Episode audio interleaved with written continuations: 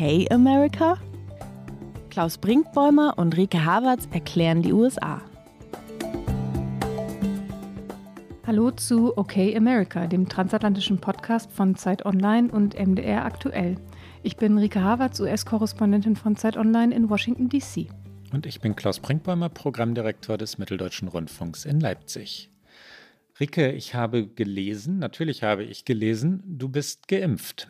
Erzähl mir von Amerika und wenn ich dich, ich weiß nicht, ob ich das fragen darf, aber erzähl mir oder bitten darf, erzähl mir von deiner Impfung. Doch, das darfst du, weil ich es tatsächlich auch aufgeschrieben habe. Es ist, ach ja, es ist schon, deswegen lache ich auch so, es ist so eine große Erleichterung und gleichzeitig möchte ich es fast gar nicht sagen, weil ich mir so wünschen würde, dass natürlich alle äh, die mir, die mir lieb und wichtig sind und überhaupt alle in Deutschland, nicht nur in Deutschland, überall dieses Glücksgefühl der ersten Impfung bald endlich haben. Und ich glaube, das ist die Ambivalenz, die da einfach mitschwingt. Aber es war so, ich war ganz regulär einfach dran. Hier in, den, in Washington sind äh, Journalistinnen und Journalisten Essential Workers, also systemrelevant. Und ich war dann vor vergangener Woche, ab dem Montag, konnten sich Journalistinnen und Journalisten dann melden und ähm, dann ging das alles ganz, ganz schnell. Und dann stand ich eines, ich glaube, es war ein Mittwoch, war es Mittwoch? Ich weiß es schon gar nicht mehr, stand ich mittags in einem Drogeriemarkt. Ich sage jetzt, ich mache keine Schleichwerbung für amerikanische Firmen.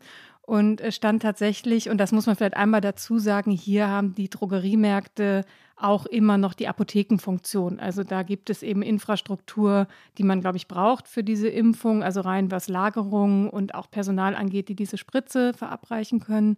Aber da war dann alles irgendwie ganz ganz äh, informell Klappstuhl hinten in der Ecke im Laden und ich stand zwischen Putzmitteln und Hundefutter an und dann ging es ganz schnell. Die äh, nette Frau fragte mich so ein, zwei Daten ab, die ich vorher online angegeben hatte und dann haben wir noch darüber gesprochen, dass ihre Familie, die aus Nigeria kommt, in Nigeria auch noch nicht geimpft sei, genauso wie meine Familie in Deutschland und wir beide eben schon. Und dann hat sie mir die Spritze gesetzt. Dann musste ich noch eine Viertelstunde äh, nochmal auf einem Klappstuhl in einem anderen, in einer anderen Regalreihe warten und schauen, ob ich irgendeine Reaktion habe. Und dann äh, konnte ich mit meiner kleinen weißen Impfkarteikarte wieder nach Hause. Und die Erleichterung ist schon wahnsinnig groß darüber. Das ist schon so. Hier in Deutschland wird, äh, das weißt du natürlich, über Bürokratisierung, das, das sehr komplizierte Impfverfahren, auch ähm, das sich selbst hemmende Land geredet. Wir haben darüber ja auch schon in diesem Podcast zwei, dreimal geredet. Ähm, wenn du deine Erfahrung und dann deine Wahrnehmung der USA beschreibst, wie beschreibst du sie? Also geht es dort auf eine ganz andere Weise noch immer voran, so wie wir das in den letzten beiden Sendungen äh, beschrieben haben? Oder dreht sich da im Moment etwas? Ich bin gespannt, was du sagst. Mein Gefühl ist schon, ich habe natürlich auch auf diesen Text Reaktionen bekommen, wo es hieß, ja, wenn man genug Impfstoff hat, dann ist es auch leichter mit der Verteilung. Natürlich, darüber haben wir aber auch in diesem Podcast schon viel gesprochen, darüber habe ich auch schon viel geschrieben. Trotzdem ist mein Eindruck und den Teilen hier viele, mit denen ich spreche, dass äh, die Logistik eben doch zu 100 Prozent darauf ausgerichtet wird, das auch möglich zu machen, dass an allen möglichen Stellen geimpft werden kann, von allen möglichen Menschen, also nicht unqualifiziert, aber habe ich ja auch schon mal erzählt, auch Tierärzte können hier die Spritze setzen und Hebammen sind qualifiziert, das zu tun und alles wird eben diesem Ziel untergeordnet und die Terminvergabe hier lief einfach. Ich musste nicht 15 Millionen Formblätter ausfüllen die Dame, die mir dann die Spritze gegeben hat, hat gesagt, Sie können Ihre Einverständniserklärung, die Sie ja online gegeben haben, wenn Sie wollen, auch noch schriftlich ausgedruckt gleich an der Apotheke abholen. Müssen Sie aber nicht. Habe ich dann auch nicht. Mir ist wichtig, dass ich die Impfkarte habe, wo drauf steht, wann ich geimpft wurde und mit welchem Impfstoff ich geimpft wurde.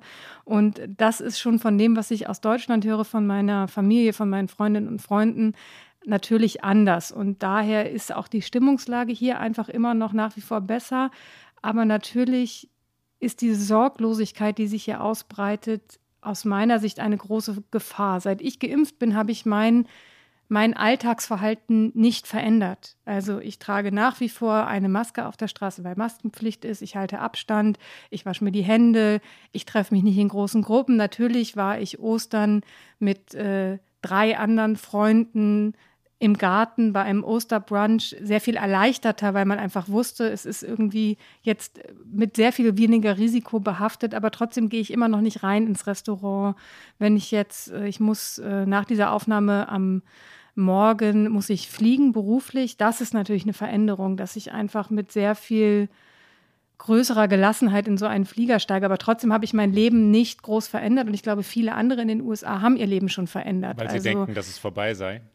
Genau, weil die, die Bars sind alle wieder voll. Klar, hier vielfach auch draußen, weil das Wetter schon so schön ist, aber auch drinnen ist es voll und man sieht verstärkt größere Gruppen. Und natürlich, der Impffortschritt ist groß. Und ich glaube, zu dem Moment, an dem wir jetzt hier sprechen, sind etwas mehr als 36 Prozent der Bevölkerung erst geimpft, was natürlich eine unglaublich, ein unglaublicher Wert ist, aber natürlich weit davon entfernt, irgendwas von auch nur erahnter Herdenimmunität zu haben. Und ich glaube, diese Sorglosigkeit ist eine große Gefahr. In Michigan gehen die Zahlen wahnsinnig nach oben, aufgrund der Mutationen auch, die dort sich ausbreiten. Und ähm, weil eben die Gouverneurin, die Demokratin ist, sich schwer tut, wieder Restriktionen zu erlassen. Und ich glaube, das ist so ein ganz, ganz schmaler Grad, den die USA gerade gehen und den wir vermutlich dann auch in anderen Ländern sehen werden. Und meine persönliche Impferfahrung leitet so halb elegant über zu unserem eigentlichen Thema, nämlich ob Joe Biden der neue FDR ist. Erleben wir hier in den USA gerade einen Roosevelt-Moment. Und dieser Vergleich gründet sich natürlich auch auf das eben angesprochene Impftempo. Na, ich würde ja sagen, dass die Tatsache, dass eine deutsche Journalistin in Washington DC zu den Geimpften gehört, weil sie eine junge deutsche Journalistin eine eine junge deutsche Journalistin, entschuldige, das habe ich äh, fatalerweise vergessen, ähm, dass das etwas etwas aussagt, dass das natürlich ein Indiz dafür ist, wie weit die amerikanische Gesellschaft ist. Wir wollen über Joe Biden reden, du hast es gesagt, darüber ähm, ob er ein, ein wirklich möglicherweise großer Präsident werden wird oder werden kann, ob er ähm, nämlich ein ganz neues Politikverständnis etablieren möchte oder wird, also im Sinne von, von wirklich Gesellschaft verändernd. Ja, die, die USA waren sich in den letzten Jahren ja einig darüber, dass die Regierung sich am liebsten aus allem raushalten solle.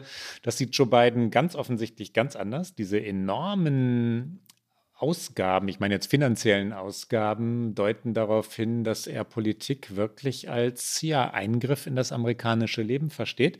Das wollen wir diskutieren. Wir haben später in diesem Podcast ein Interview mit Michael Wertz, dem Politikwissenschaftler und Philosophen, der beim Center for American Progress forscht und im Moment Senior MacArthur Fellow ist. Und auch mit Michael Wertz werden wir über Joe Biden reden.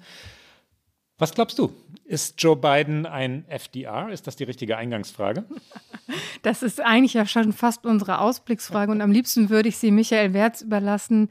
Ich sage ganz kurz und bündig, es ist zu früh, um darüber wirklich zu urteilen, aber wie die US-amerikanische Politik funktioniert, die 100-Tage-Marke ist eine 100-Tage-Marke. Sie ist es übrigens auch, weil sie eben FDR zu einer 100-Tage-Marke gemacht hat, weil er, wir werden später auch noch über die Geschichte sprechen, in seinen ersten 100 Tagen wahnsinnig viele Dinge umgesetzt hat. Und seitdem werden amerikanische Präsidenten an diesen 100 Tagen gemessen. Biden ist noch nicht einmal an dieser 100-Tage-Grenze und trotzdem wird jetzt schon bewertet und verglichen. Das ist, glaube ich, auch die Natur dieser doch immer sehr atemlosen Beziehung zwischen Medien und Politik. Politik. Aber wo steht er denn eigentlich gerade? Wie, ich spiele es direkt zurück. Wie siehst du die ersten jetzt gut, wie viel sind es? 80 Tage? Ja, also in 80 Tagen um die Welt fällt mir da direkt ein. Er ist nicht ganz um die Welt, aber er ist schon äh, rumgekommen, der Joe Biden. Joe Biden hat so viele Menschen überrascht und zu denen zähle ich auch. Ich hätte ihm das niemals zugetraut, dass er so groß ansetzt. Ja? Das heißt noch nicht, dass er mit allem durchkommen wird und deswegen sind historische Vergleiche auch verfrüht, würde ich jedenfalls sagen. Aber dass er die Versuche macht, äh, Politik ganz anders zu denken, als das in den letzten 20, 24, 28 Jahren in den USA üblich war. Das schließt demokratische Präsidenten ein, das schließt unbedingt Obama und Clinton ein. Ähm, das sagt viel, gerade bei Joe Biden, Herr Je, von dem auch wir beide, Rike, das muss ich ja schuldbewusst sagen, oder ich beziehe das jetzt auf mich, von dem ich im letzten Jahr immer wieder gesagt habe, der ist so vorsichtig und der traut sich nicht und der ist so ähm, letztlich schwach und, äh, und kein guter Redner und immer so, so äh, Kompromisse suchend. Boah, dass dieser Mann jetzt die Präsidentschaft als wirklichen Auftrag deutet, die Dinge anzugehen und Konfrontationen nicht scheut und Ausgaben nicht scheut und auch wirklich komplexe Probleme nicht scheut, äh, ist nach meinem Verständnis oder nach, äh, ja, nach meiner Wahrnehmung ehrlich gesagt spektakulär bremse deine Euphorie ein bisschen. Ich bin der anderer Ansicht, aber da kommen wir dann vielleicht später drauf, wenn wir über die konkreten Themen sprechen. Ja, ganz kurz, ich, da muss ich, entschuldige, ich möchte natürlich nicht permanent ins Wort fallen. Ich verspreche, das war das einzige Mal heute, aber ich sage nicht, dass ich euphorisch bin. Ich bin gespannt. Ich bin nicht euphorisch, ob er mit allem durchkommt, äh, ist offen. Ne? Ich bin nicht euphorisch, dass er auch in vier oder acht Jahren äh, noch als FDR-Erbe gesehen wird. Nee, nee, nee, die Republikaner sind destruktiv unterwegs und können schon in zwei Jahren die Mehrheiten im Kongress, sowohl im Senat wie auch im Repräsentantenhaus äh, erobert haben und dann beginnt die Blockade wieder. Ähm, das ist alles nicht gesagt, aber dass Biden so anfängt, ähm, also mit sehr viel Mut, ähm, sehr gut vorbereitet, die Vorbereitung hatten wir schon mal besprochen, also wirklich exzellent eingestellt auf die, die ersten Amtswochen, das, das, das, das, das sind sind die Punkte, die, die ich Joe Biden angehen will. Und dann macht das auch. Hat mich überrascht, doch. Und ich glaube, was dazu führt, dass jetzt auch über breitere Themen gesprochen wird, ist, dass eben Covid nicht mehr alles dominiert durch diesen angesprochenen äh, durchaus großen Impffortschritt ist es zwar immer noch Thema, aber ein gutes Beispiel dafür ist die erste formale Pressekonferenz, die Biden Ende März gegeben hat. Damit war er vergleichsweise spät dran. Alle anderen seiner Vorgänger hatten zu dem Zeitpunkt, es war 64 Tage nach seinem Amtsantritt, schon formale Pressekonferenzen gehalten. Das war sicherlich auch eine gewisse Vorsicht von seinem Team, weil Joe Biden ja dafür bekannt ist und es selbst auch von sich sagt, dass er da manchmal ein bisschen eine Loose Cannon ist, rhetorisch. Also man weiß nie so genau, was dabei auch passiert. Ich fand den Auftritt eigentlich gut. Ähm, er war jetzt nicht überragend, aber es war ein guter Auftritt. Erstaunlich fand ich, dass er zu Beginn natürlich über Corona gesprochen hat, weil es auch ein großer Erfolg von seiner Präsidentschaft ist. Und dann aber die Journalistinnen und Journalisten, die zugelassen waren, es waren relativ wenig, auch aufgrund der Corona-Einschränkungen, nicht eine einzige Frage nach der Pandemie gestellt haben. Also es ging um ganz viele andere Themen. Und ähm, da merkte man, es ist jetzt im politischen Washington auch wieder mehr Raum für andere Dinge und damit natürlich auch Raum für Biden zu präsentieren, was habe ich für Ideen, aber natürlich auch Raum für, was liegt eigentlich brach im Land und was muss angegangen werden. Und vielleicht, weil wir heute eh so eine halbe historische Sendung machen, ein kleiner Einstieg mit einem historischen Zitat und zwar von Dwight D. Eisenhower. Der war nämlich der allererste Präsident 1955, der eine im Fernsehen übertragene Pressekonferenz abgehalten hat und damit eben diese Pressekonferenz auch öffentlich machte. Zuvor waren diese Gespräche zwischen Journalistinnen und Journalisten und Präsidenten immer off the record, also nicht zitierfähig. Und Eisenhower hat das äh, durchbrochen und sagt ganz am Anfang, als er vor die äh, Presse tritt, nun, wie ich sehe, versuchen wir heute Morgen ein neues Experiment. Ich hoffe, das erweist sich nicht als störender Einfluss. Well, I see we're trying a new experiment this morning. I hope it doesn't prove to be a disturbing influence.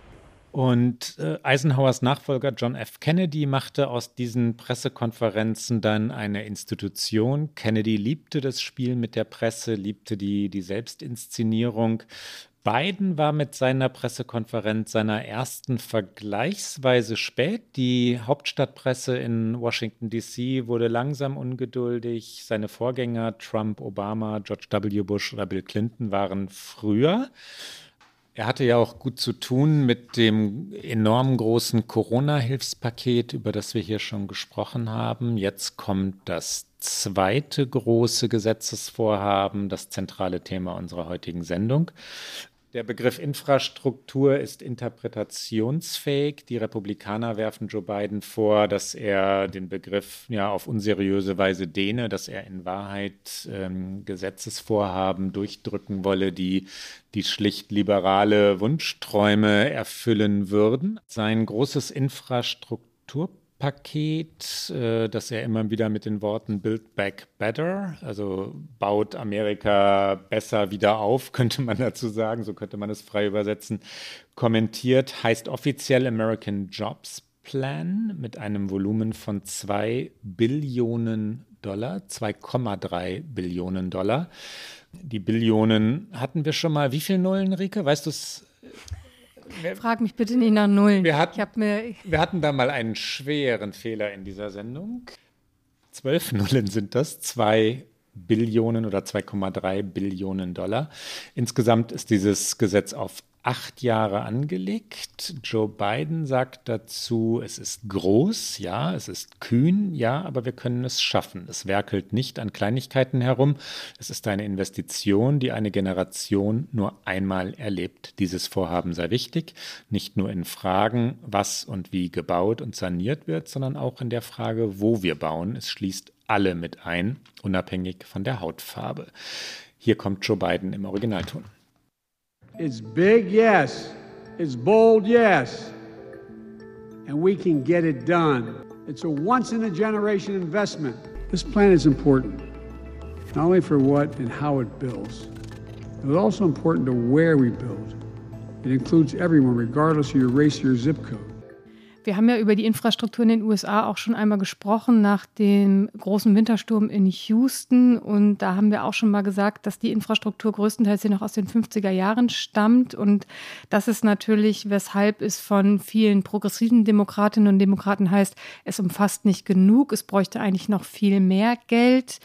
Aber es ist ein Anfang. Ich glaube, es ist tatsächlich sehr schwer hier im Land von Grund auf die Infrastruktur strukturell zu verändern. Darüber haben wir schon gesprochen. Was Biden mit diesem Programm, glaube ich, versucht, ist eben nicht nur das äh, Infrastrukturwort im Wortsinne zu nehmen, im Sinne von Brücken sanieren, Straßen ausbessern, was alles sehr, sehr wichtig ist, sondern es gibt auch äh, 500.000 neue Ladestationen für E-Autos sollen im Land installiert werden.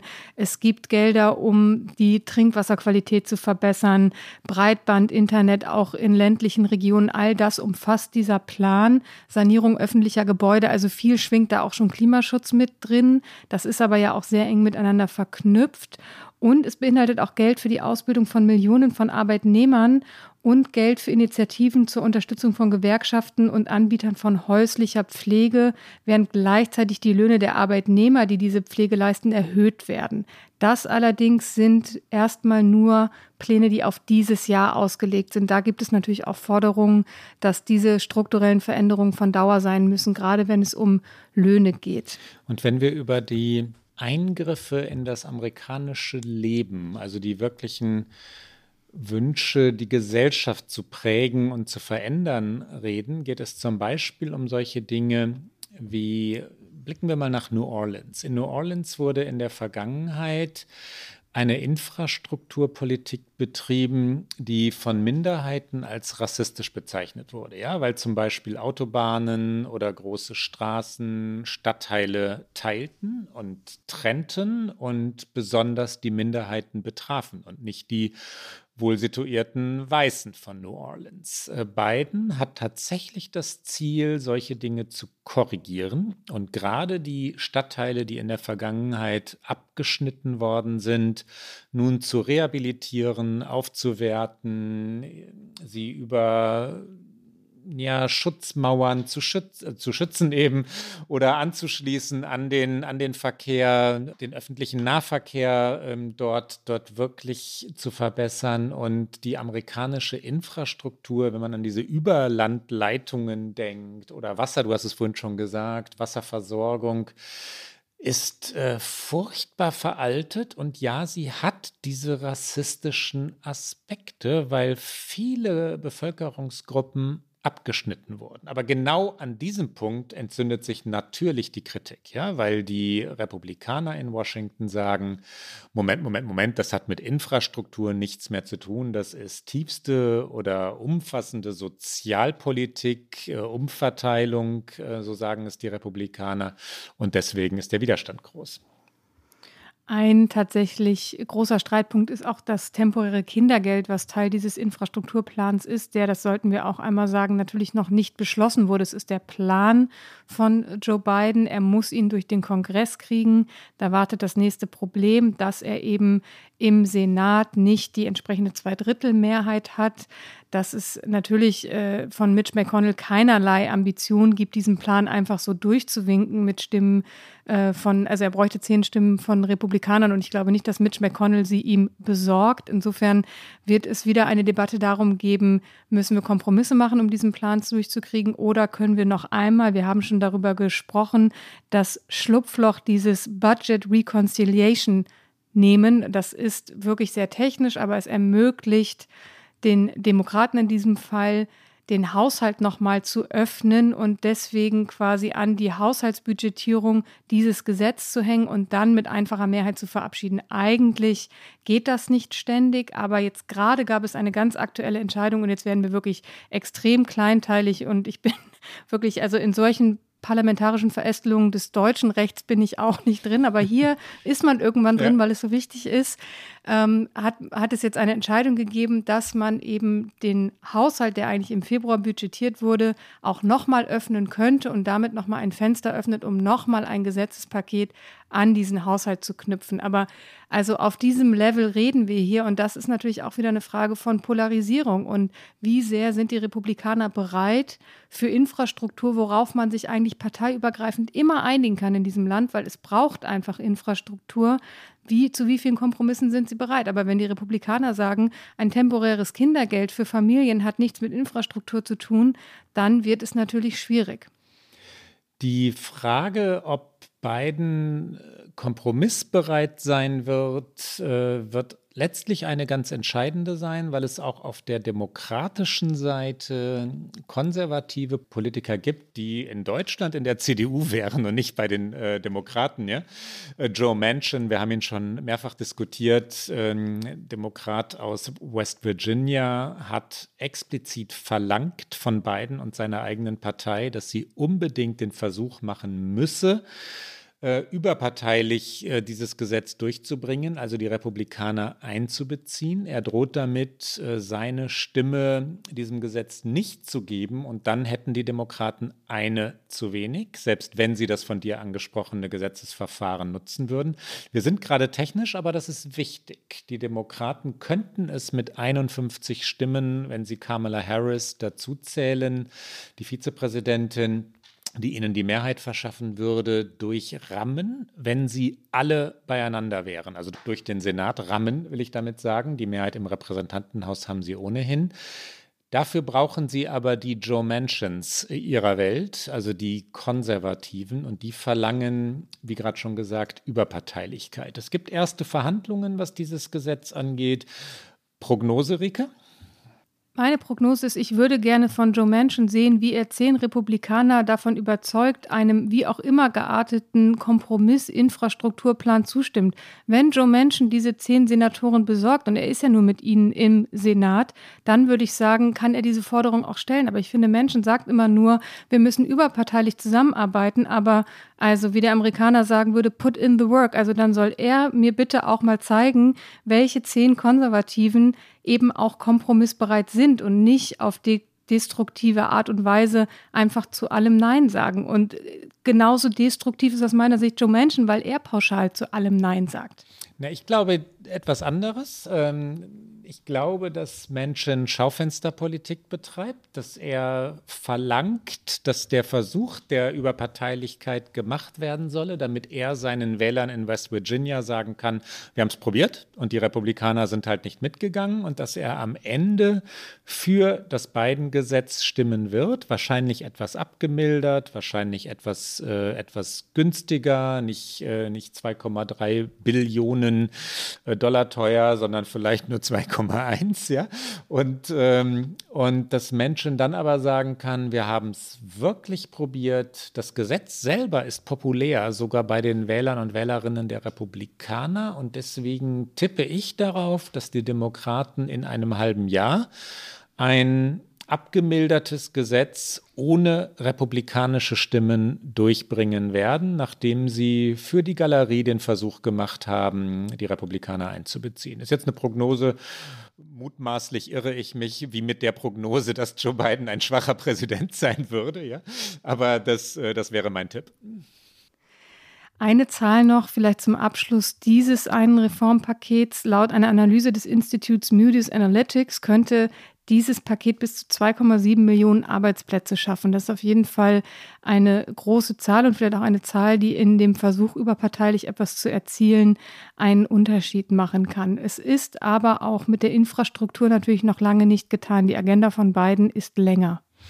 Ja, sie umfasst Klimapolitik. Ähm, das ist wiederum Teil des Infrastrukturplans, aber auch davon losgelöst. Äh, die beiden Administration möchte mit äh, politischen Verbündeten, also Regierungen wie zum Beispiel der Deutschen, tatsächlich wieder in eine koordinierte Klimapolitik einsteigen.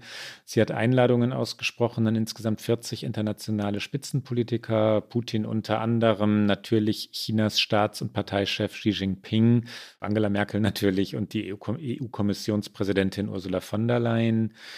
Ähm, sie möchte ein, also die beiden Regierungen möchte ein Emissionsziel für 2030 verkünden und äh, scheint das ernst zu meinen. Die, wenn man sich die Gesetzesvorhaben genau durchliest, zielen äh, so viele Aspekte auch dieses Infrastrukturplans auf klimapolitische Facetten und äh, Punkte, sehr konkrete Punkte auch.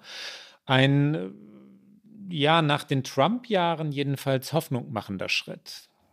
Auf jeden Fall. Ich glaube, das ist eins natürlich der zentralen Politikfelder, die alle Regierungen dieser Welt sehr ernst nehmen sollten. Und nach der Trump-Regierung ist es in den USA dringend, dringend nötig, dass fast alle Pläne von Biden durchzogen sind mit eben Facetten der Klimapolitik.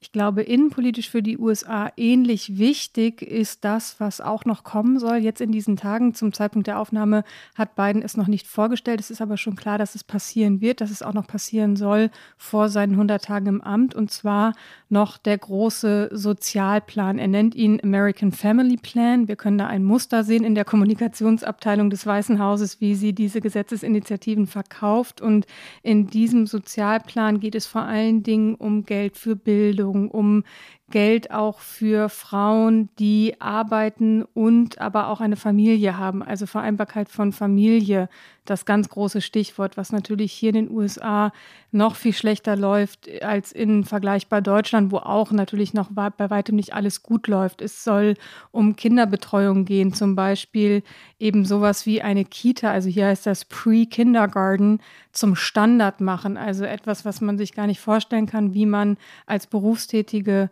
Frau oder auch als berufstätiger Mann Kinder und Beruf unter einen Hut kriegen soll, wenn man sich nicht leisten kann, eine Nanny zum Beispiel zu engagieren.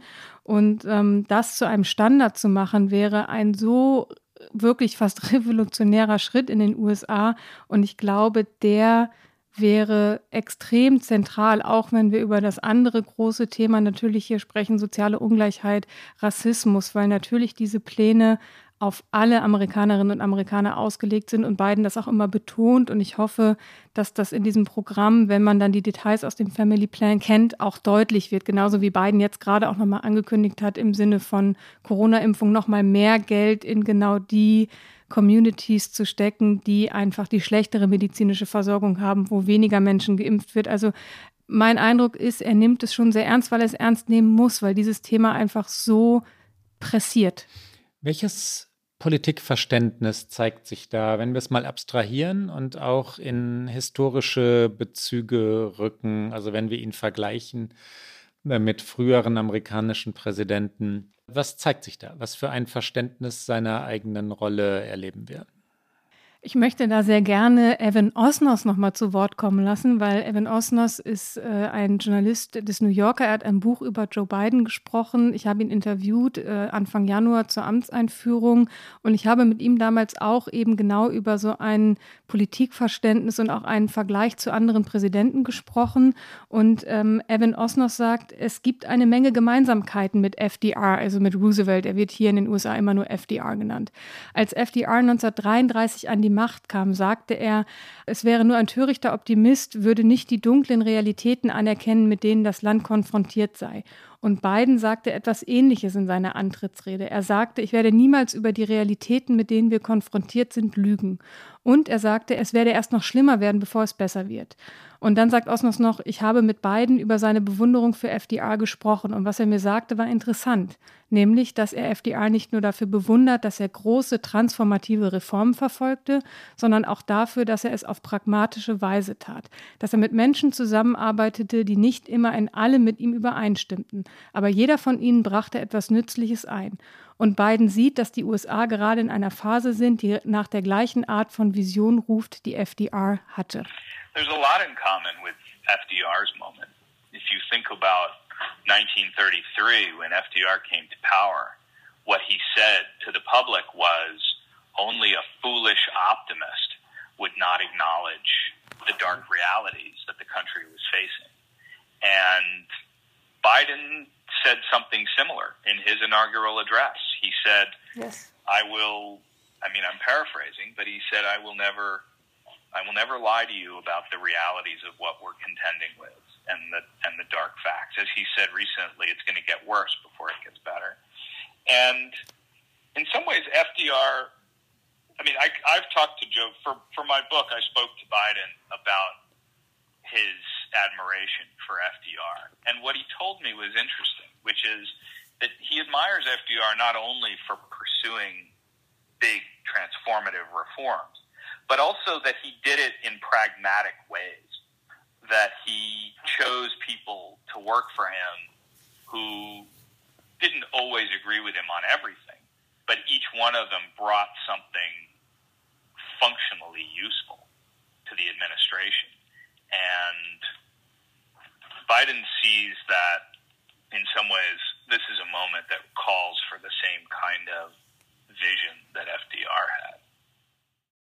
Wenn man sich überlegt, warum Biden diesen Sprung von dem, von dem zaghaften, immer Kompromisse suchenden ähm, Politiker, der, der, der durchaus als, als zaghaft wahrgenommen wurde, hin zu dem, zu dem jetzt so viel riskierenden ähm, gewagt hat.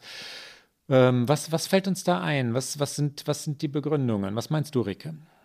Ich glaube tatsächlich, dass, so irre es klingt, Joe Biden im für ihn auch genau richtigen Moment der Präsidentschaftskandidat dieses Landes war. Es ist eine so umfassende Krise, die sich niemand hätte vorstellen können. Unabhängig von der Präsidentschaft Trump, die an sich schon sehr einzigartig war in, in ihrer Art und Weise, wie sie eben war, kam dann noch diese Covid-Krise hinzu und Joe Biden hat, glaube ich, ein tiefes Verständnis für für Krisen und für, für Zuspruch, der dann in diesem Moment nötig ist. Und ich glaube, das lässt ihn dann vielleicht auch mutiger werden, als wir es von ihm erwartet haben, weil er einfach erkennt, dass es das jetzt gerade braucht. Und natürlich will er auch ganz egoistisch, niemand kann ihm das vorwerfen, auch an seinem Platz schon jetzt natürlich in den Geschichtsbüchern feilen. Und er weiß, dass diese ersten Monate dafür zentral sind, nicht weil sie immer zentral sind in einer jeden Präsidentschaft, sondern weil natürlich auch die Besonderheit der derzeitigen Situation ihm dafür Spielräume eröffnet. Und das wäre meine Interpretation, warum wir ihn jetzt sehr viel agiler erleben, als wir es vielleicht alle vermutet hätten. Was meinst du? Ja, es gibt, äh, ich stimme dir zu, das, das, das ist sicherlich so. Die, die Covid-Krise hat ihm gezeigt, dass es äh, dringend ist, dass es wirklich ernst ist und, und ihn sicherlich äh, mutiger sein lassen, als es, als, als es glaube ich, sein, sein, sein Wesen ist eigentlich. Ja? Und dann gibt es noch ein paar, paar andere Punkte, über die eher spekuliert wird, in Washington geredet wird. Das eine ist, dass, ähm, dass junge Demokratinnen und Demokraten, die eher bei Elizabeth Warren und Bernie Sanders waren im Präsidentschaftswahlkampf, äh, tatsächlich eine, eine Dringlichkeit in die Partei getragen haben, die jemand wie, wie Biden natürlich nicht ignorieren kann. Ja, das sieht er. Er sieht diesen progressiven Flügel der Demokraten und, äh, und lässt sich davon schon auch ein Stück weit treiben. Was Biden tatsächlich artikuliert hat an mehreren Stellen, das ist ein zweiter Punkt, das ist eine sehr, sehr scharfe Rivalität zu China oder mit China. Also der, der Wettstreit der Systeme beschäftigt ihn intellektuell. Darüber redet er. Also, dass die, die Chinesen mit ihrem ja, wie soll man es sagen, totalitären äh, Verständnis von Kapitalismus. Es ist ja Kommunismus, es ist schon längst nicht mehr. Mit ihrer totalitären Schnelligkeit und Radikalität die Demokratie herausfordern, bringt Biden mutmaßlich dazu, etwas zu wagen und, äh, und tatsächlich zu denken und zu sagen, er spricht das punktuell aus, dass die Demokratie sich beweisen muss, ja? dass die Demokratie schon zeigen muss, dass sie es auch kann, Probleme lösen kann und, äh, und erst einmal angehen kann. Ein Punkt, den ich interessant finde, ist, Biden scheint nicht so sehr auf die klassisch äh, starken amerikanischen Ökonomen zu vertrauen. Ähm, das, ist, das war die, die, die Weisheit der letzten, wie vorhin schon gesagt, 20, 24, 28, 32 Jahre. Ökonomen haben gesagt, die Regierungen sollten die Finger von allem lassen, was, äh, was steuernd sei. Das Problem sei Washington DC, die Wirtschaft und der Markt würden, das, würden die Probleme schon lösen. Nee, Biden vertraut den, den Wirtschaftswissenschaftlern nicht und, ähm, und er möchte tatsächlich umverteilen hin zu den Schwächeren und eingreifen. Ökonomen haben weniger Macht, Politiker haben mehr Macht im Washington Joe Bidens. Das ist ein wirklich interessanter Wechsel, was das Politikverständnis angeht. Das stimmt, wobei ich da einschränkend sagen würde, äh, sein, sein Umverteilungswunsch in allen Ehren. Man muss aber auch sagen, dass er sich natürlich bei einem, wie ich finde, extrem wichtigen, hier in den USA extrem wichtigen Instrument äh, der Anhebung des Mindestlohns, äh, da hat er sich nicht wirklich vor diejenigen geschmissen, die, die davon profitieren würden. Da hat er sich sehr, sehr leicht auch ähm, von abbringen lassen. Ich glaube, dass er einfach individuell nicht zu 100 Prozent davon überzeugt ist, dass äh, 15 Dollar Mindestlohn das Vehikel ist, über das man irgendwie eine größere Gerechtigkeit erreicht. Oder er sagt auch immer wieder, es braucht einen schrittweisen, eine schrittweise Anhebung. Und ähm, da finde ich, da hat er jetzt nicht den ganz großen Mut bewiesen. Und das finde ich ist eigentlich einer seiner großen Fehler in den ersten Tagen gewesen, dass er da nicht mehr insistiert hat. Und da kommt wieder Joe Manchin ins Spiel, ähm, der und andere von vornherein gesagt haben, 15 Dollar Mindestlohn, die mit an dieses Covid-Hilfspaket zu koppeln, das ist mit uns nicht zu machen. Und so leben halt hier weiter viele Menschen, wie zum Beispiel in Texas, von einem äh, Mindestlohn von 7,25 Dollar die Stunde geschmissen ist ein wunderbares Wort und Bild. Nein, er hat sich nicht geschmissen, schon gar nicht äh, vor diejenigen, die du gerade angesprochen hast.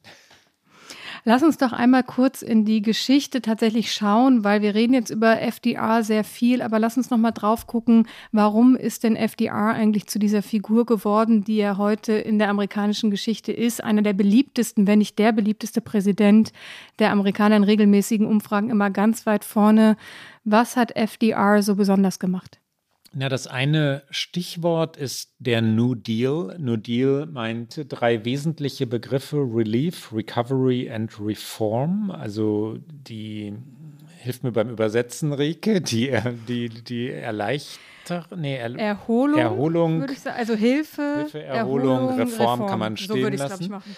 Ähm, ein neuer Gesellschaftsvertrag war es in Wahrheit, weil es ein, ein wirklicher Eingriff war. Die, die USA waren in der Wirtschaftskrise. Die, die wirklich, die Great Depression von 1929 hatte das Land zerrüttet. Äh, Roosevelt wurde 1932 gewählt, übrigens ein Präsident im Rollstuhl. Er war an Polio erkrankt, ähm, saß im Rollstuhl, war Präsident bis 1945, ähm, also länger als jeder andere, weil er drei Amtszeiten, das hat auch mit dem Krieg zu tun, drei Amtszeiten leisten konnte. Wir hören einmal hinein in die Rede, die er gehalten hat, als er sein Amt antrat, äh, 1933. Die Tonqualität ist etwas gewöhnungsbedürftig, aber dem Jahr entsprechend. Er sagt, dass nur ein törichter Optimist würde nicht die dunklen Realitäten anerkennen, mit denen das Land konfrontiert sei. Die Erkenntnis der Falschheit von materiellem Reichtum als Erfolgsmaßstab gehe Hand in Hand mit dem Aufgeben des Irrglaubens, dass öffentliche Ämter und hohe politische Positionen nur nach den Maßstäben des Stolzes und des persönlichen Profits Justiz zu bewerten seien und dem Verhalten im Bankwesen und in der Wirtschaft, das einem heiligen Vertrauen allzu oft den Anschein von gefühllosem und selbstsüchtigem Fehlverhalten gegeben hat, muss ein Ende gesetzt werden. Hier kommt FDR. Only a foolish optimist can deny the dark realities of the moment. Recognition of that falsity of material wealth as the standard of success goes hand in hand with the abandonment of the false belief that public office and high political positions are to be valued only by the standards of pride of place and personal profit. And there must be an end to a conduct in banking and in business which too often has given to a sacred trust the likeness of callous and selfish wrongdoing. Und so kam es dazu, dass eben in diesen ersten 100 Tagen seiner Präsidentschaft unter dem Schlagwort New Deal 13 große Gesetzeswerke beschlossen wurden und bis heute genau deswegen die Präsidenten immer an ihren ersten 100 Tagen gemessen wurde. Man muss sagen, dass natürlich Roosevelt im Vergleich zu Biden heute deutlich komfortablere Mehrheiten im Kongress damals hatte. Aber es ist nicht so, dass alles glatt durchging. Damals war es zum Beispiel so, dass die Gerichte teilweise die Durchführung erschwert haben. Im Januar 35 erklärte das oberste Gericht einen Teil der New Deal-Gesetze für verfassungswidrig. Und im weiteren Verlauf der äh, Jahre 35 35 und 36 verwarf der Supreme Court weitere elf Gesetze. Und das ist natürlich schon etwas, was oft nicht in der Verklärung des New Deal erwähnt wird. Aber es ist natürlich so, dass mit dem New Deal der Social Security Act von 1935 einfach den Grundstein des amerikanischen Sozialstaates gelegt hat. Und deswegen glaube ich, werden heute auch diese Vergleiche gezogen, weil all das, worüber wir gesprochen haben, was Biden gerade versucht, ist natürlich auch eine Form von Sozialstaat, den die Amerikaner Amerikanerinnen und Amerikaner vielfach traditionell historisch eher ablehnen.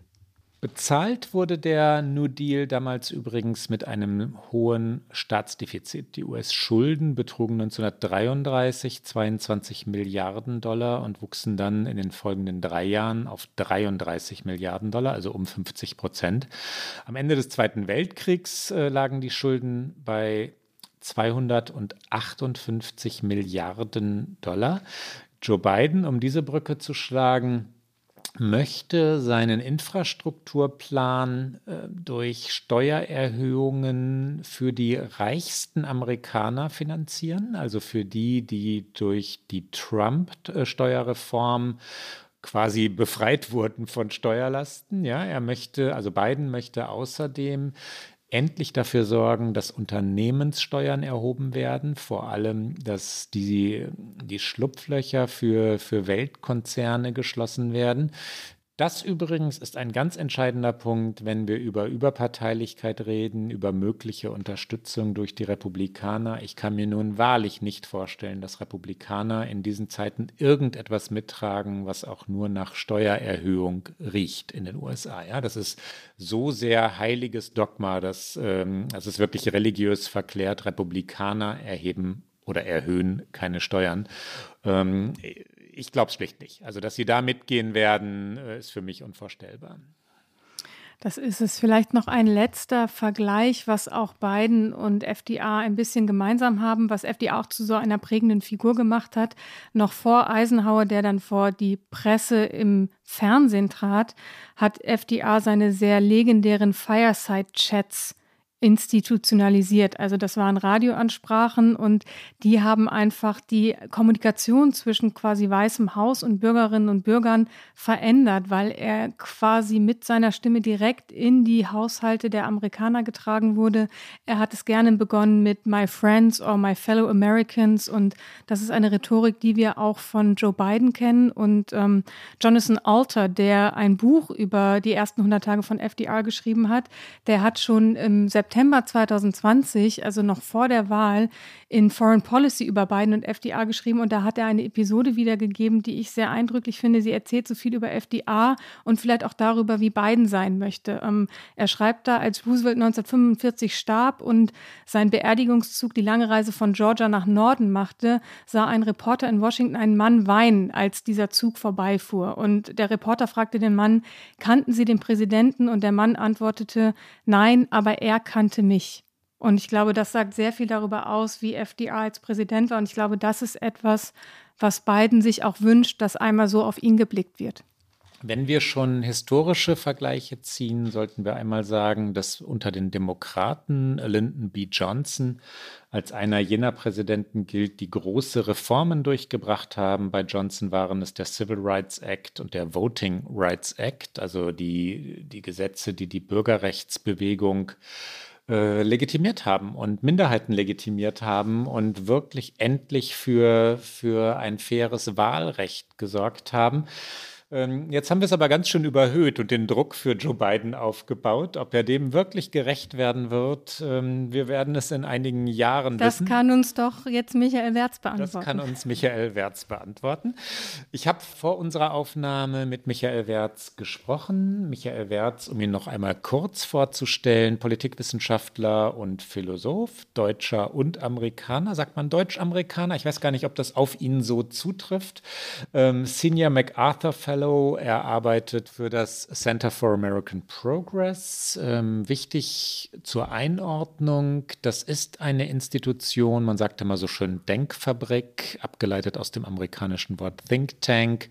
Institut könnte man vielleicht auch sagen, ähm, die den Demokraten nahesteht. John Podesta, ehemaliger Stabschef im Weißen Haus, Wahlkampfmanager Hillary Clintons, ähm, ist dort in wesentlich führender führender Rolle. Aber das Center for American Progress und Michael Wertz äh, können frei denken, angstfrei denken. Sie kritisieren auch Demokraten. Er ist äh, durchaus und selbstverständlich ein äh, freier Geist. Hier also das Gespräch mit Michael Wertz. Michael, kann man schon sagen, ob Joe Biden ein neuer FDR ist? Ja, dieser Vergleich ist natürlich übertrieben. Er ist kein Franklin D. Roosevelt, weil die äh, Roosevelt-Reformen natürlich im Kontext standen der großen Wirtschaftskrise der späten 20er Jahre und dem Kampf gegen den Nationalsozialismus in Europa. Das war eine ganz andere Ära. Äh, das hat auch die amerikanische Gesellschaft noch viel grundlegender verändert. Aber was man sagen kann, ist, dass äh, Joe Biden mit seinen beiden großen Gesetzesvorhaben, dem äh, Stimulusgesetz, das bereits durchgebracht worden ist durch den Kongress, und dem Infrastrukturgesetz im Prinzip eine äh, Entwicklung nachholt, die man in gewisser Weise als Sozialdemokratisierung der Vereinigten Staaten bezeichnen kann und die, was die neuere Geschichte, das heißt die letzten 60 Jahre der USA angeht, ihresgleichen sucht. Überrascht dich der wie soll man sagen, der, der Mut oder vielleicht kann man auch sagen, die Kühnheit ähm, Bidens, die Größe der Vorhaben. Biden galt ja über Jahrzehnte als kompromissgetriebener, durchaus milder, manchmal auch übervorsichtiger Politiker. Staunst du? Ja, es ist überraschend, aber auch letztlich nicht ganz unerwartet, denn Joe Biden war natürlich auf der einen Seite in den 80er und 90er Jahren und auch in der Obama-Administration jemand, der sich für Globalisierung, Freihandel ähm, eingesetzt hat, für die Öffnung der Gesellschaft, der auch äh, in den 80er Jahren Bill Clinton dabei unterstützt hat, als hier deutlich die Sozialprogramme zurückgestrichen wurden, äh, eine der Erbschaften, mit der wir heute noch zu kämpfen haben. Aber er ist gleichzeitig auch jemand, der sehr pragmatisch gewesen ist in seinem politischen Leben und jetzt spürt, dass innerhalb der Partei, aber auch innerhalb der amerikanischen Gesellschaft die Entwicklung äh, eine andere Richtung genommen hat und dass es notwendig ist, hier zu reagieren, nämlich auf zwei große gesellschaftliche Krisen, nämlich zum einen die Tatsache, dass es seit den 80er Jahren und insbesondere in den 90er und 10er Jahren eine Umverteilung von gesellschaftlichem Reichtum von unten nach oben gegeben hat, der in westlichen Gesellschaften seinesgleichen sucht. Und darauf ist das Stimuluspaket äh, eine Antwort. Und zum Zweiten die Tatsache, dass durch die Waffengänge im Irak und in Afghanistan äh, so viel Geld ausgegeben worden ist, das nicht in Infrastrukturmodernisierung eingesetzt werden konnte hier im Land. Und das ist etwas, was mit dem großen Infrastrukturreformpaket angegangen werden soll. Also in gewisser Weise sind das Reparaturarbeiten an äh, politischen Fehlern, die sich über die letzten 30, äh, vielleicht sogar 40 Jahre angehäuft haben. Wie weit kann er kommen? Kann er den Infrastrukturplan, wenn man ihn überhaupt noch bloß Infrastrukturplan nennen möchte, er ist ja größer, er umfasst ja vieles, wirklich durchbringen? Kann er den äh, durch den Kongress bringen? Anders gefragt, wie verhalten sich die Republikaner? Ja, die Republikaner verhalten sich so, wie sie sich immer verhalten, nämlich sie blockieren alles, was es zu blockieren gibt. Das hängt damit zusammen, dass die Republikanische Partei äh, zum Schrecken vieler Republikanerinnen und Republikaner und auch zum Schrecken vieler Demokratinnen und Demokraten zur Partei von Donald Trump geworden ist. Das hat sich bei dem großen ähm, Fundraising-Event, das äh, gestern und vorgestern stattgefunden hat im Four Seasons Hotel in Florida, ähm, wo alle großen äh, republikanischen äh, Parteispender, aber auch alle diejenigen, die sich Hoffnung auf eine Präsidentschaftskandidatur im Jahr 2024 machen, sich getroffen haben, um äh, der, äh, der Kirche von Donald Trump zu huldigen und dort ihren, ihren politischen Gottesdienst zu zelebrieren. Insofern ist das unklar. Auf der anderen Seite ist ein Infrastrukturpaket, insbesondere von der Größe, die, äh, die äh, Biden hier vorschwebt, nämlich 2,3 äh, Billionen Dollar, ist das natürlich etwas, was ähm, in ganz breiten Bevölkerungsteilen sehr populär ist. Und man muss hier sehen, dass dieses Infrastrukturpaket natürlich in der Tat ein Infrastrukturpaket ist. Das sind beispielsweise 620 Milliarden Dollar veranschlagt zur Modernisierung von äh, Eisenbahnverbindungen, äh, Brücken. Unsere durchschnittliche Brücke hier in den USA ist äh, etwas über 38 Jahre alt. Aber es, es, gibt auch einen starken Fokus auf erneuerbare Energien und Nachhaltigkeit. In dem Infrastrukturplan sind äh, knapp 700 Milliarden Dollar enthalten, die die amerikanische Ökonomie auf Nachhaltigkeit und erneuerbare Energien ausrichten sollen. Und es ist auch ein großer Fokus auch mit über einer äh, halben Billion äh, Dollar auf die Modernisierung von Schulgebäuden, ähm, der Wasserinfrastruktur, der, der Elektrizitätsversorgung und auch der Erweiterung von Zugang zu Internet, gerade für sozial Schwache. Das heißt, es ist im Prinzip ein ganz großes sozialpolitisches Programm. Das wird in dieser Form wahrscheinlich nicht unbeschadet durch den Kongress geben, weil, gehen, weil es auch unter konservativen Demokraten da äh, bereits die ersten äh, nörgelnden Anmerkungen gibt. Aber es ist vollkommen klar, dass das ein Epochengesetz ist, das äh, Geschichte schreiben wird ähm, in den Vereinigten Staaten. Es wird in der einen oder anderen Form verabschiedet werden.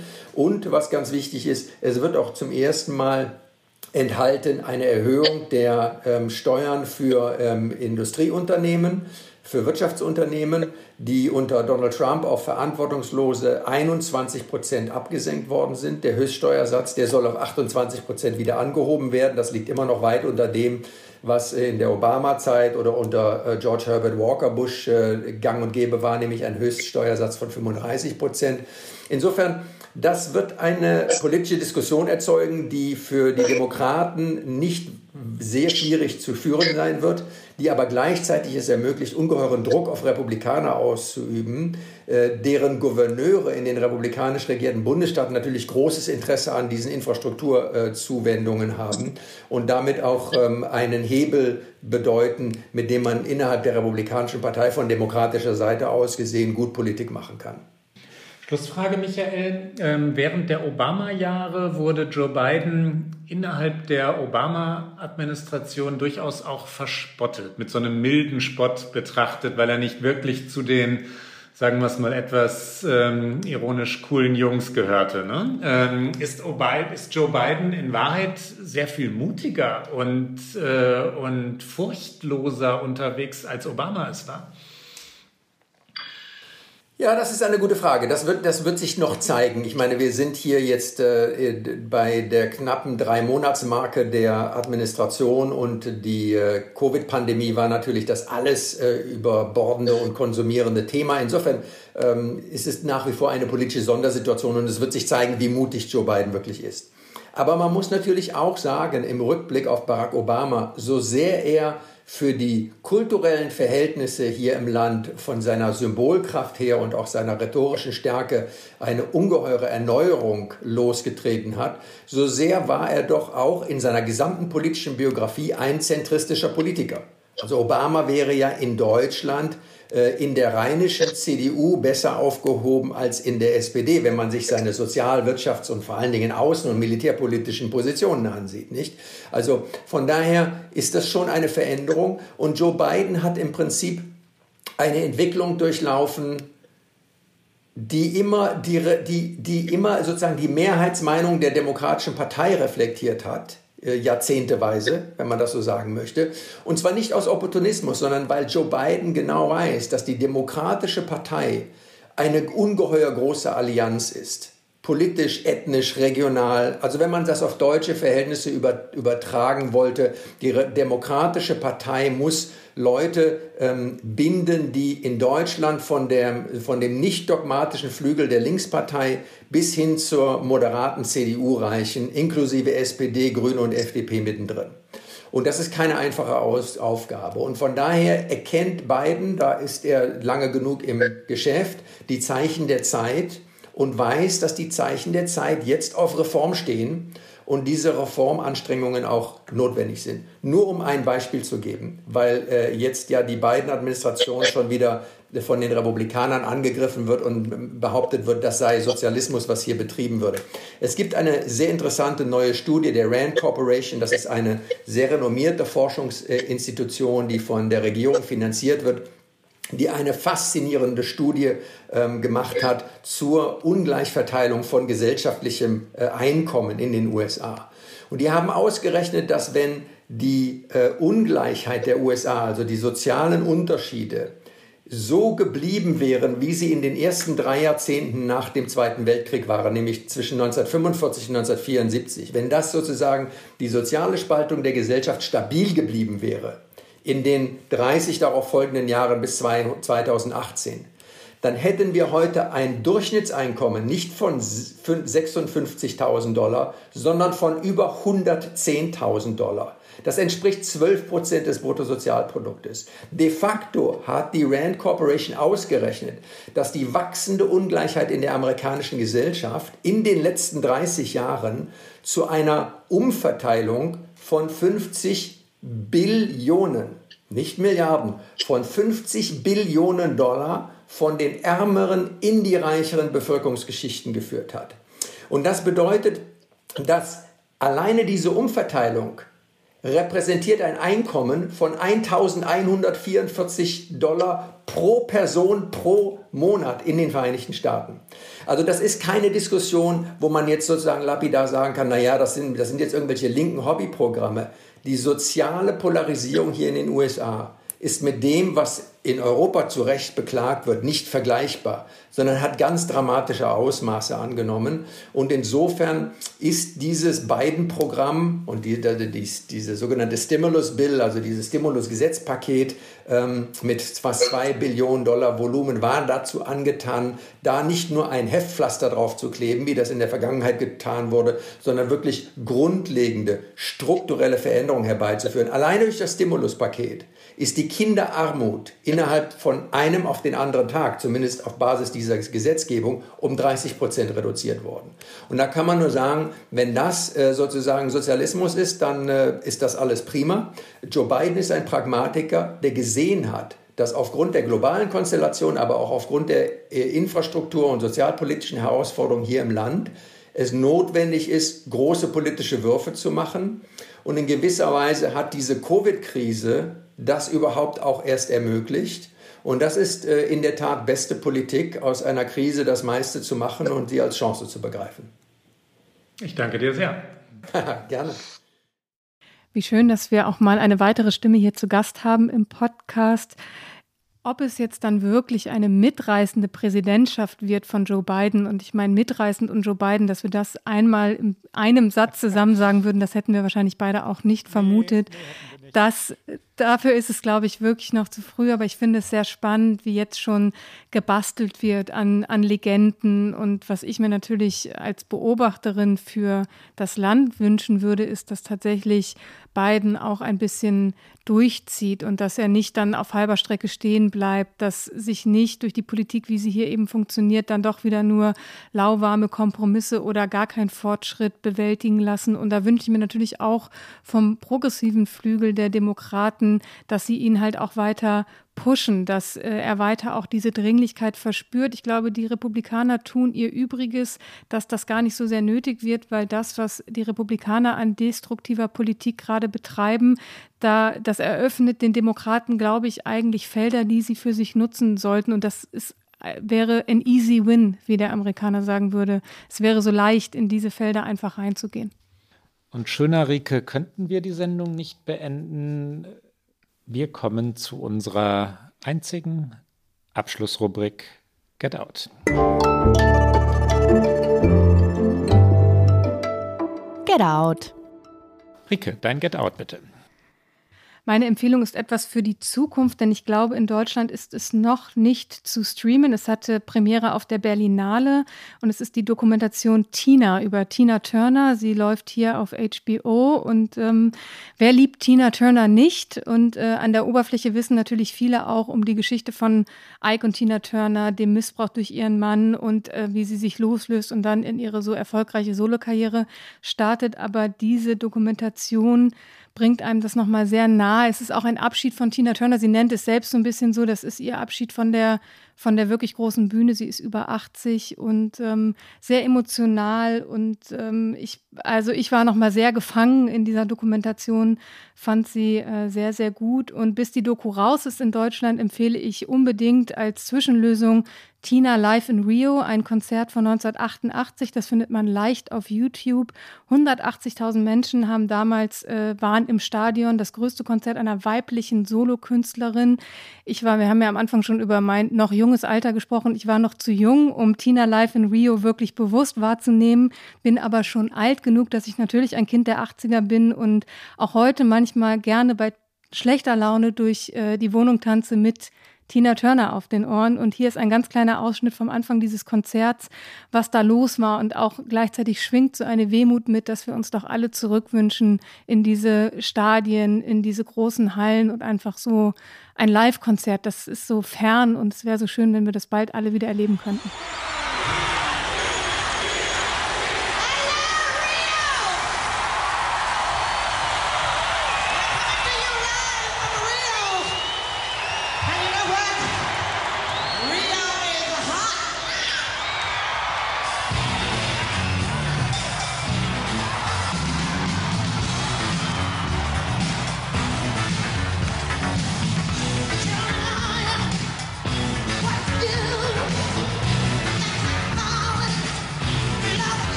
Tina Turner ja tatsächlich einmal im Madison Square Garden in New York gesehen. Und das sagst du mir jetzt. Das sage ich dir Neid. jetzt. Und natürlich möchte ich dich nicht neidisch machen, aber diese, diese New Yorker Konzerte, Springsteen natürlich auch im Garden, ja, also das ist ja klar. Ja gut, da bin ich nicht so neidisch. Da musste, ich ja, musste ich ja hin. Leonard Cohen im Madison Square Garden. Soll ich weitermachen?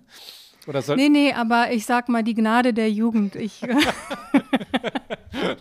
Rolling Stones noch, Madison Square Garden, Rike. Ähm, ich, ich sag jetzt nicht, was mein allererstes Konzert war. Das hebe ich mir mal auf für ein, für ein anderes Get Out. Das war eine andere Generation. Ich habe am Dienstagnachmittag ein, äh, ein Gespräch geführt mit dem deutsch-rumänischen äh, Regisseur, Dokumentarfilmer ist, glaube ich, der treffendere Begriff, Alexander Nanau, der den wirklich fantastischen Film Kollektiv gemacht hat über diesen rumänischen Club, in dem so viele Menschen zu Tode kamen und dann über die darauf folgenden Verfehlungen ist ein viel zu kleines Wort. Verbrechen in Wahrheit in rumänischen Kliniken, Korruption. So viele Menschen starben auch nach diesem Feuer noch.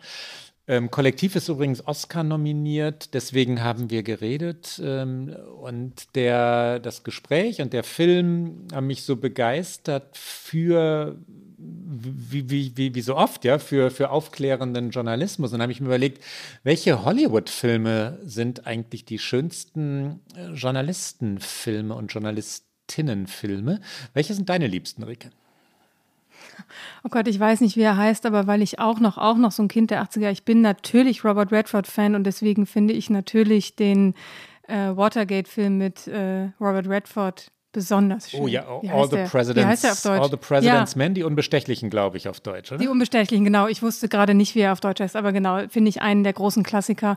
Und auch ganz toll natürlich der Film, dessen Name mir jetzt auch gerade nicht einfällt, der in Boston spielt und wo es um die Aufklärung des Missbrauchsskandals in der katholischen Kirche geht mit dem wunderbaren Mark Ruffalo. Spotlight, du meinst Spotlight, in dem ja, ganz genau.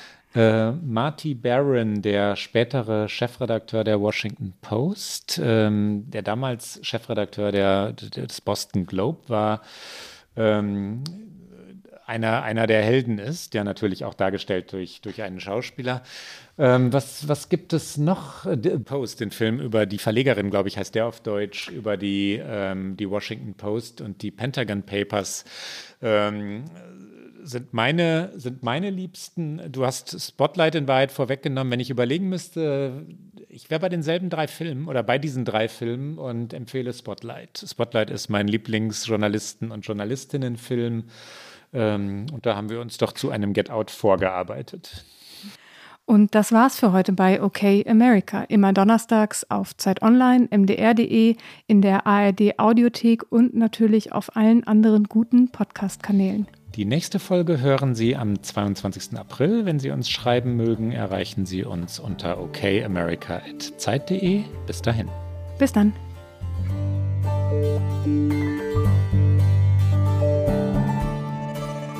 Okay America ist ein Podcast von Zeit Online und MDR aktuell. Produziert von Pool Artists.